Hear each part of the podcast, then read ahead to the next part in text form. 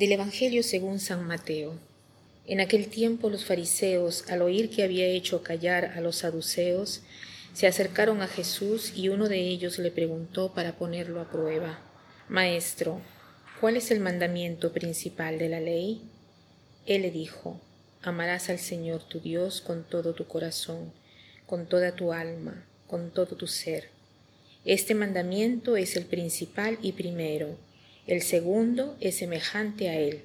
Amarás a tu prójimo como a ti mismo. Estos dos mandamientos sostienen la ley entera y los profetas. Estamos siempre en las discusiones donde está comprometido Jesús con los fariseos y saduceos. Jesús era eh, llamado maestro, entonces eh, por esto lo enfrentan siempre tanto. Y aquí se dice claramente que uno de los doctores de la ley lo interroga, pero para ponerlo a prueba. O sea, no es tanto la interrogación de una pregunta para saber la respuesta, sino para ver la, forma de tenderle una trampa. ¿Y qué le preguntan? ¿No? Le dicen, eh, ¿cuál es el gran mandamiento? Recordemos que en tiempos de Jesús los mandamientos eran tantos, más o menos unos 613 de los cuales 248 eran hechos en forma negativa, ¿no? O sea, no hagas esto, no hagas lo otro, y los otros 365 en forma positiva. O sea, había un mar, un mar de mandamientos, ¿no? Pero Jesús responde de manera muy simple. Dice, el primer mandamiento es, amarás al Señor tu Dios con todo tu corazón, con toda tu alma y con toda tu mente. O sea, Debes aferrarte a Dios con todo tu ser.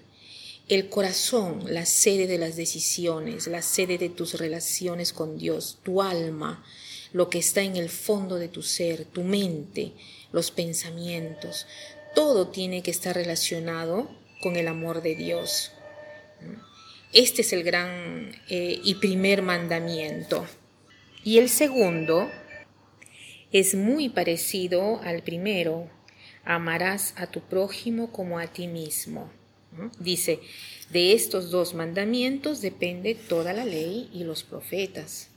Hoy en día, muchas personas piensan que seguramente estos son los grandes mandamientos de Dios, pero hay mucha confusión en cuanto a qué cosa quiere decir amar, porque las dos contradicciones más frecuentes del amor son la dependencia afectiva y la posesión. ¿no? La primera tiene que ver con las personas que tienen relaciones iguales, por ejemplo, una pareja, ya sean casados o enamorados o que viven juntos, ¿no? Y la posesión, en cambio, es de otro tipo de relación, por ejemplo, entre hijos y padres o de otro tipo de relación, ¿no?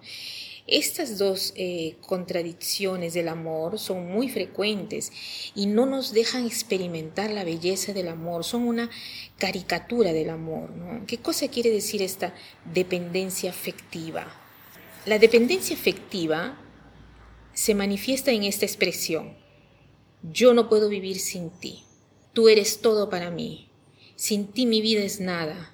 Sin ti yo no tengo gozo, no vivo, no nos sirve otra persona, basta tú y yo. todas estas frases, todos estos absolutos del otro, esta es la dependencia afectiva. La posesión es cuando, por ejemplo, un padre quiere establecer todo él para el hijo. Piensa que el hijo sea una cosa que le pertenece y que el hijo debe, por fuerza, conformarse al deseo de sus padres. En cambio, el amor verdadero tiene tres características. En primer lugar, es gratuito, es gratis. O sea, no quiere recibir nada a cambio o en cambio. Después, está abierto a todos. Y en tercer lugar, es un amor sin medida, sin límites. Pero si queremos una síntesis o una explicación de qué cosa quiere decir amar, los invito a leer, y este podría ser el propósito de hoy, leer el himno de la caridad que está en la primera carta de San Pablo a los Corintios, capítulo 13, versículos del 1 al 13. Ahí está están todas las características del amor. Dice, la caridad es paciente, la caridad es benigna, no se enorgullece, todo cree, todo espera, todo soporta. Hay tantas características del amor para meditar y para hacerlas nuestras.